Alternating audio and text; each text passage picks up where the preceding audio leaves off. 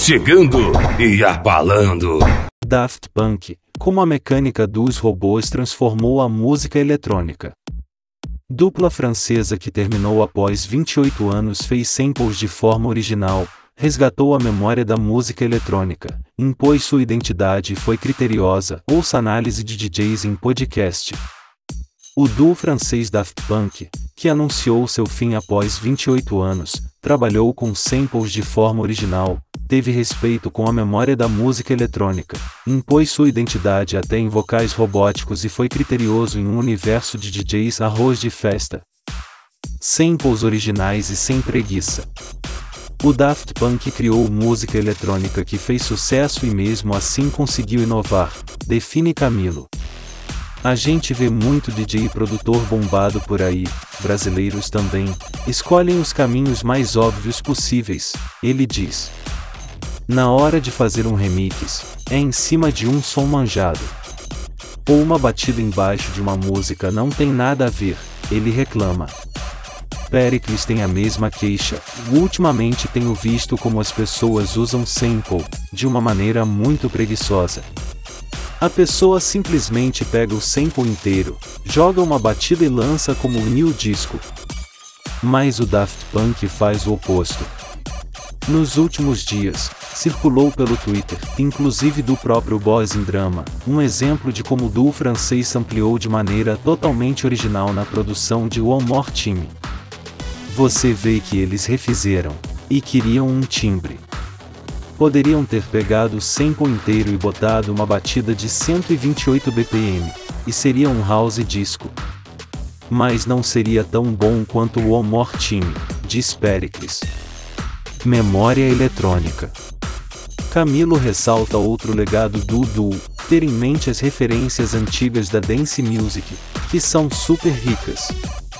O Daft Punk tem uma música do primeiro álbum que se chama The Ashes, que homenageia os produtores de house de Chicago dos anos 80 e 90. Ele exemplifica. O DJ também cita homenagem a Giorgio Moroder no álbum Random Access Memories, 2013, e a participação de Nile Rhodes no mesmo disco, mostrando que eles têm um super respeito pela história, pelo que veio antes, sampleando criativamente trazendo os caras para participarem. Identidade preservada. O Daft Punk preservou sua identidade, não só usando os capacetes que tiravam foco da vida de Guy Manuel de Homem Cristo e Thomas Bangalter e mantinha a atenção na sua música. Pericles fala sobre a voz robótica, que não era novidade na música eletrônica, mas que o Daft Punk incorporou como marca de seu som. A questão foi saber usar essa ferramenta de modo artístico, ele diz.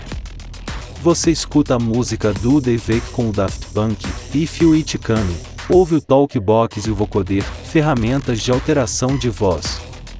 É uma voz descaracterizada, não humana, mas você sabe que são eles, ele diz. Sem oba-oba e com critério. Eles nunca foram arroz de festa, como certos produtores e DJs que pegam de tudo para remixar. Eles escolhiam meio a dedo para quem iam fazer, conta Camilo. Um exemplo de trabalho escolhido com critério é o remix de Life is Sweet, dos Chemical Brothers. Mas o projeto paralelo mais bem sucedido foi o Sargusto, trio do qual Thomas fazia parte, com Music Sounds Better With You. O single já tinha elementos que mostravam, antes de o Daft Punk fazer um sucesso mais pop, que eles tinham um potencial de ir além das pistas de dança, ele diz.